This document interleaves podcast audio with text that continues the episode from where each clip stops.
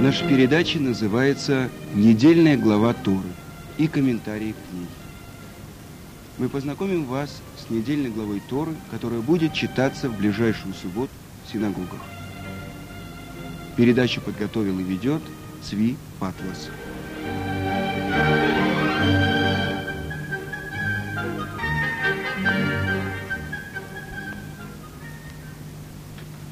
Итак, мы продолжаем читать с вами первую книгу Пятикнижия, книгу Берешит. Вторая глава называется по имени праведника, который был найден в глазах Творца праведным, и имя его Нох. Вы знаете, на иврите имя Нох означает «приятный». И вот начнем читать нашу главу. Эле толдот Ноах, Ноах, Иш цадик тамим аяба доратав.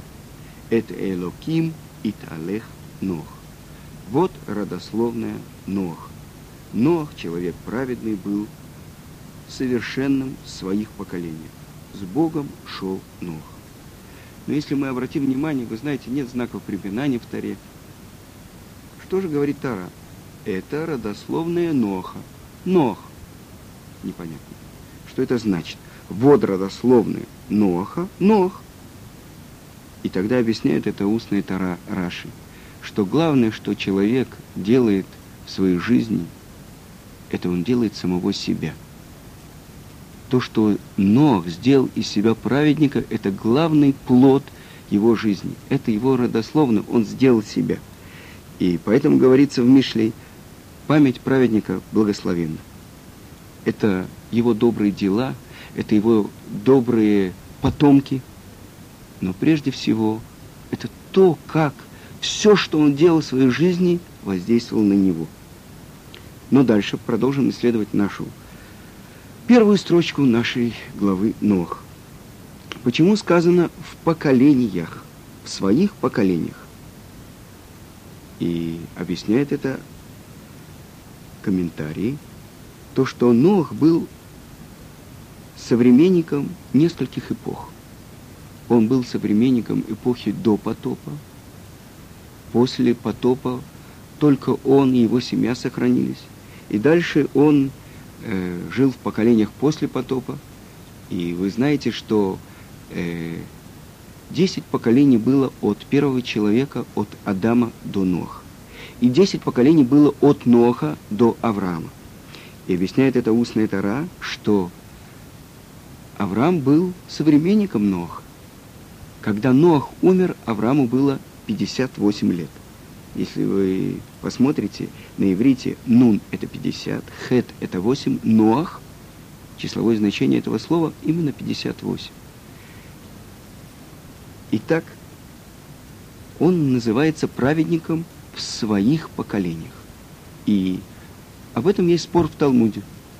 И один из мудрецов Талмуда, Раби, Раби Йоханан, он говорит, что если бы Ноах жил когда появилось поколение учеников Авраама, в поколении Авраама он бы не считался таким праведником. А Рейшлакиш говорит наоборот. Если Нох в поколении злодеев был праведником, тем более он был бы праведником в поколении праведников. И действительно очень трудно это понять, если сказано, что перед Творцом шел Нох, то есть он найден праведным в глазах Творца. Благодаря ему спасается все человечество – вы знаете, что только Нох нашел милость в глазах Творца, и Творец предупреждает его и говорит ему, только ты спасешься и твоя семья, и ты должен строить ковчег. И вы знаете, сколько лет строит Нох ковчег? 120 лет. Он сажает эти деревья, деревья гофер. Он ждет, когда они вырастут. Они должны быть определенной э, длины. Э, и после этого он срубает их и начинает строить. И приходят люди его поколения и спрашивают, что ты делаешь? Что это такое, какое-то странное сооружение? Лодочку такую большую ты делаешь? Он говорит им, будет потоп. Все человечество будет смыто. Все будет уничтожено, все живое будет уничтожено. Что же нам делать? Нужно раскаяться, нужно исправить свой путь. И что будет? Если нет, тогда все будет уничтожено, а ты? А я спасусь в этом ковчеге. Ну, дорогой мой, Ноах, говорили ему люди его поколения, если ты думаешь один спастись со своей семейкой, так мы придем и на щепочки разнесем твой ковчег, какой бы он прочный не был.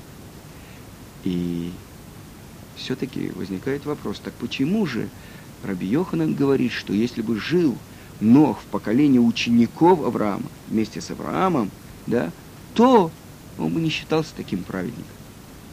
И забегая вперед, я скажу, что Мидраж говорит, что когда кончился потоп, и когда вышел Нох в новый мир, опустошенный мир, когда все живое было действительно стерто с лица земли, только он, его жена, его трое сыновей, их дочери и их жены, восемь человек сохранилось от всего человечества, они вышли, и он заплакал, Ашем, почему ты уничтожил свой прекрасный мир? Что ему ответил Творец? Тогда, до потопа, когда я тебе сказал, что только твоя семья сохранится, а все будет уничтожено, почему тогда ты не просил? Почему тогда ты не плакал? Внутренне в сердце своем ты обрадовался. Я спасусь. И тогда, если мы сравним его с Авраамом, когда Творец открывает Аврааму, что он идет уничтожать Содом и Гамору, что говорит Авраам? На самом деле он должен был бы радоваться. Ведь там живут люди, которые полностью нарушают волю Творца. Полностью анти дело Авраама они делают. Если Авраам, он принимал гостей, он делился с, ним всем, с ними всем, что у него было. Он хотел научить их знанию о Творце. Что делали эти люди? Выталкивали из своей среды гостей. Если был какой-то нищий, приходил в Содом и Гамору, они давали им милостыню.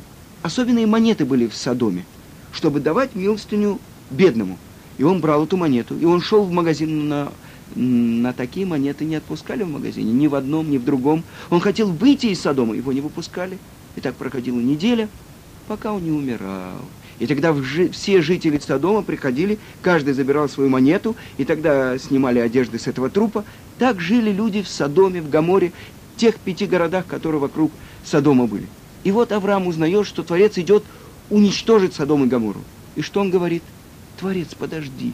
Может быть, там найдется 50 праведников. Может быть, 45, 40, 30, 20, 10 хотя бы. Из-за десяти не переверну этот город, говорит Творец. Вы видите, что делает Авраам в этом мире? И что сделал Нох? Он действительно спас все человечество. Он найден был праведным в глазах Творца. Но все 120 лет действительно он произносил речи, он строил ковчег, и он предупреждал все человечество, остановитесь. Но в этот первый момент он обрадовался в сердце своем. Я сохранюсь, а все будет уничтожено. Поэтому это объяснение того, что говорит Раб Йоханан, если бы он жил в поколении Авраама, рядом с Авраамом, он бы не выглядел таким праведником. Ну а теперь посмотрим, что же происходило в то время на земле – и если первая глава, глава Берешит, она говорит о том, как Творец сотворил мир. И помните, мы говорили, что главное, ради кого был сотворен весь этот мир, тот, кто был сотворен последним, шестой день творения, это был человек. И написано в Мидраш Коэлет, Творец провел Адама э, в Ган-Эден, в саду наслаждений, и показал ему все великолепные сажены, великолепные деревья, все, весь мир. И сказал, пожалуйста, обрати внимание, дай свое понимание, чтобы не уничтожить мой мир. И что же происходит? Написано так в Мишне, в трактате Авод. Асара Дорот Миадам от Нох. Десять поколений было от первого человека до Ноха. Леодия – Кама эрехапаим лифана, чтобы сообщить, насколько велико долготерпение Творца.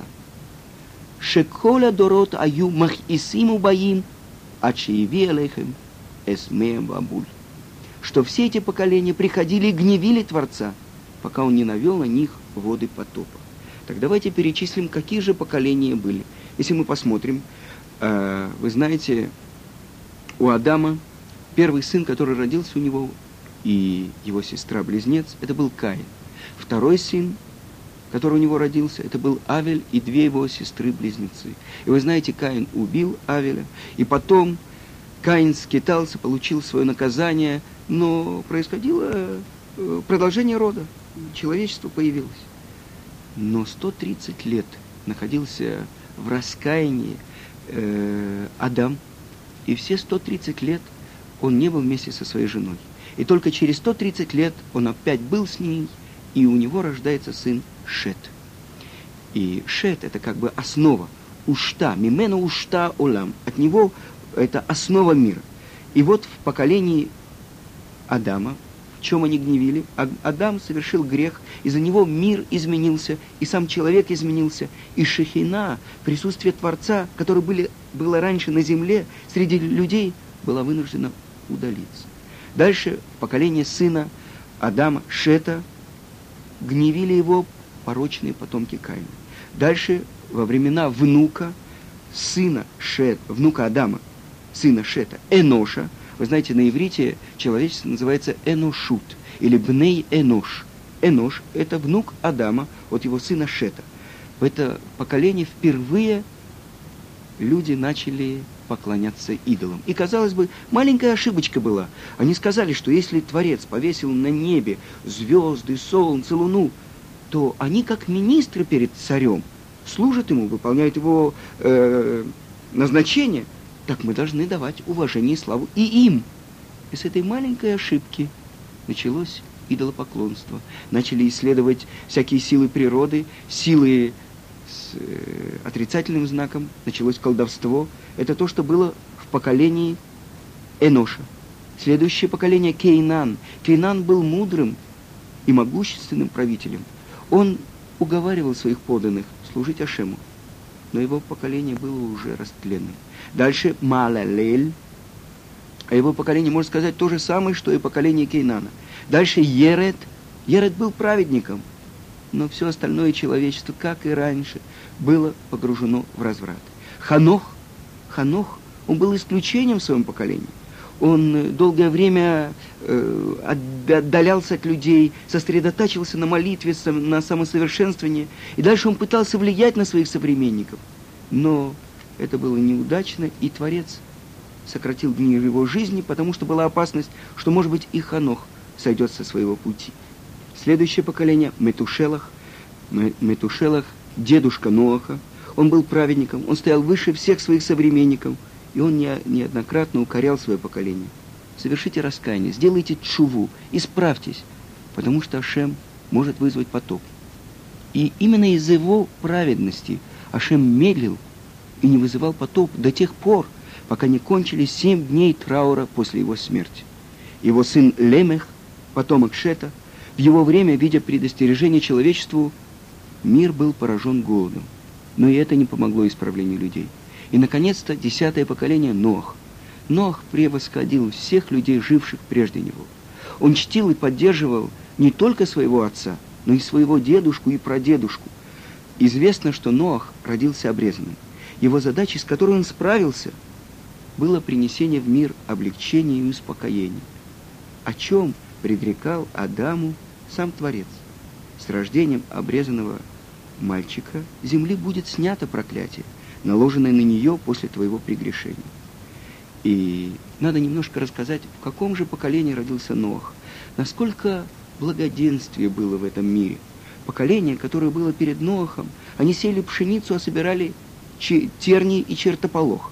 Но с рождением Ноха почва снова стала такой, какой была прежде – и снова начала приносить чистое зерно. До того, как родился Ноах, часто было так, что землю э, обрабатывали руками. Когда пришел в этот мир Ноах, он придумал лемех, серп, лопату. И завершается первая глава Тары. Глава Берешит. Тем, что Творец – раскаялся. Сожалел о том, что он сотворил человека. И говорит Творец, я сотру человека, которого создал с лица земли, потому что сожалею, что сотворил его. И здесь, несомненно, может возникнуть вопрос. Я вам процитирую то, что говорит об этом Мидраш. Один язычник спросил у раби Иошуа бен Корхи, «Ты говоришь, что Творец умеет предвидеть будущее?» «Да, несомненно», — ответил Раби Ушуа. Тогда почему сказано в вашей таре, и пожалел он в сердце своем, что создал человека? Разве, создавая человека, он не знал о будущих его злодеяниях? И тогда Раби Ишуа ответил ему, скажи, пожалуйста, а у тебя есть дети? Да, у меня есть сын. Скажи, а какие чувства ты испытывал, когда у тебя родился сын? О, я был счастлив и ликовал. Прости, но разве ты не знал уже тогда, что рано или поздно он умрет?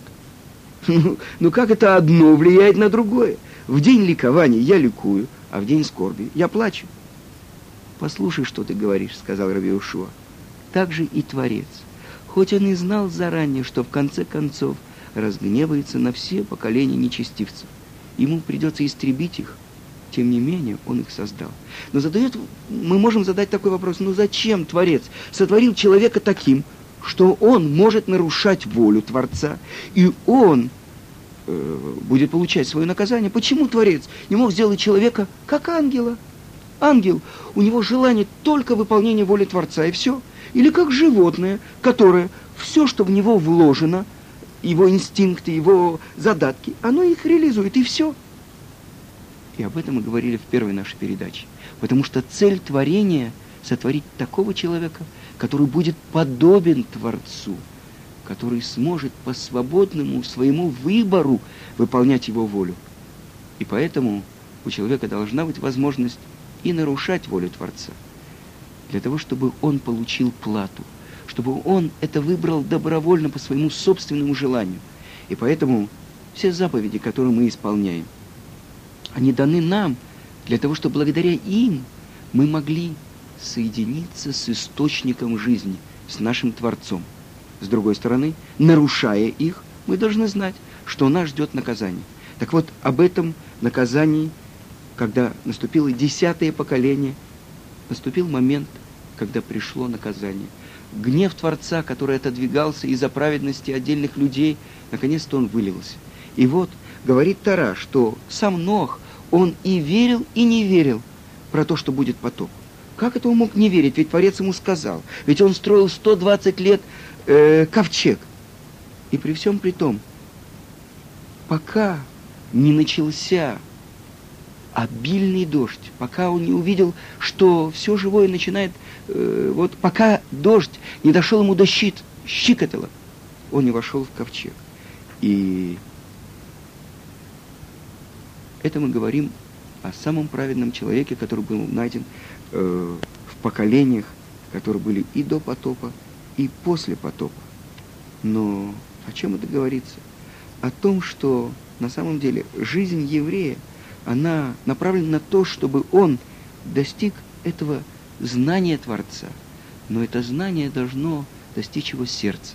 И один из больших мудрецов говорил, это расстояние между разумом человека знанием рассудочным и сердечным чувственным знанием, оно как расстояние от Солнца до Земли. Потому что это расстояние, которое человек должен сделать сам, он должен это знание реализовать в своей жизни, он должен впустить ее в сердце. «Ваядата айом вашивот алливавеха» «Узнай сегодня и положи на свое сердце». Так вот, в этом было некоторый просчет, некоторое сомнение Ноха.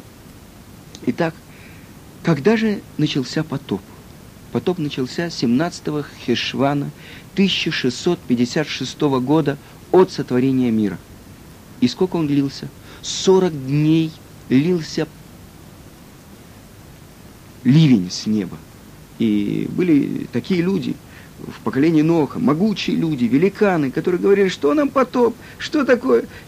Мы залезем на самые верх, э, верхние вершины гор, и там переждем этот потоп. А что такое Творец, что может нам сделать? Что сделал Творец? Не только шел потоп, дождь с неба, но открылись все источники бездны. И что эти люди сказали, что нам за страшно, мы заткнем им дырки, как, э, знаете, как в ванной затыкают э, пробкой, затыкают, чтобы набрать ванну. Так они сказали, мы заткнем их. Но Творец вывел из земли горячие источники. И дождь, который падал с неба, ливень, который падал с неба, это был кипящий ливень, э, в одном Миндраше говорится, что это каждая капля, она сначала раскалялась э, в геноме, а потом падала на землю. Этот, эти капли, они от них э, такие они были горячие, что просто слезала кожа с тела человека. И 40 дней лился этот потоп.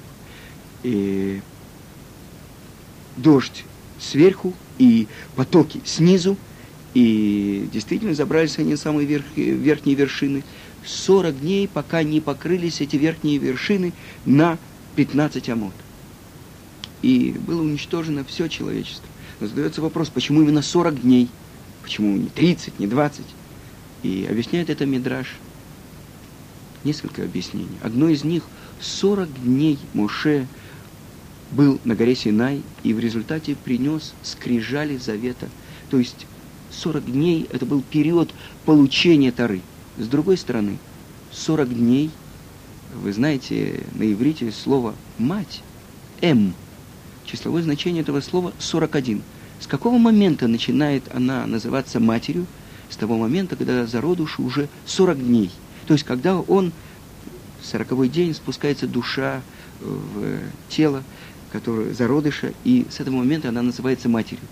Что делало поколение потопа? За что оно получило свое наказание?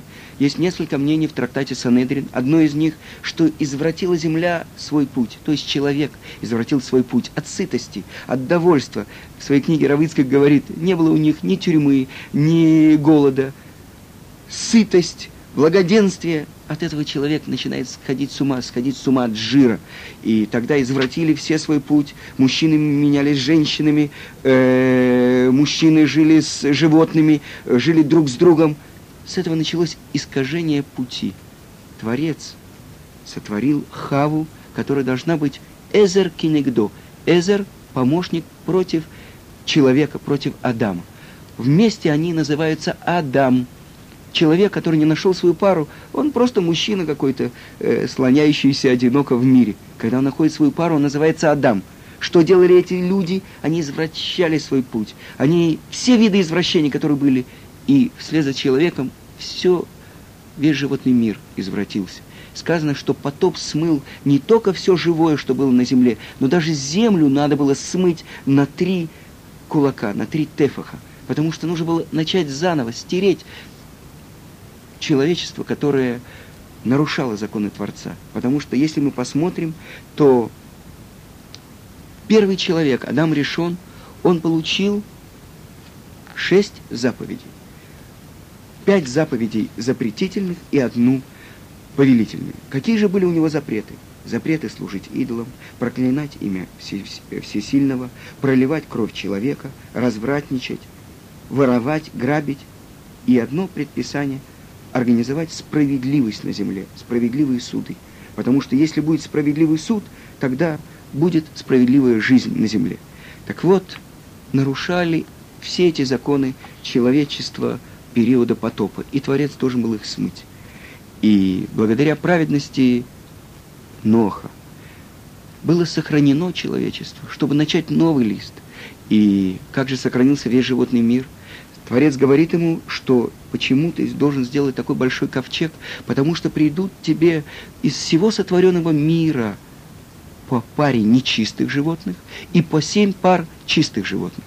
И вы видите то, что заранее, когда еврейский народ узнал про тех животных, которые называются чистыми или нечистыми, только при даровании Тары. Но уже Ноах знал это от Творца. И вот все эти люди потопа, которые угрожали Ноаху, что как только ты захочешь войти в ковчег, мы придем и разнесем его на щепочки. Именно днем это произошло. Ноах вошел в ковчег, и окружили ковчег дикие звери, и не дали никому из этих людей подойти к нему. И так весь животный мир, весь мир, который был сотворен Творцом за шесть дней творения, он был сохранен благодаря человеку. И поэтому Ноах получает право есть животную пищу и получает новую заповедь запрет есть эверминахай, то есть есть часть от животного, пока оно еще живо. И в нашей же главе продолжается рассказ о том, как потомки Ноаха строят Вавилонскую башню, как Творец рассеивает их по всей земле, но из потомков Ноха, из потомков Шема появляется человек, который является основой того мира, который будет существовать до прихода Машеха. Чтобы это произошло в наши дни, мы говорим об Аврааме, и мы будем говорить о нем в следующей главе Лех-Леха.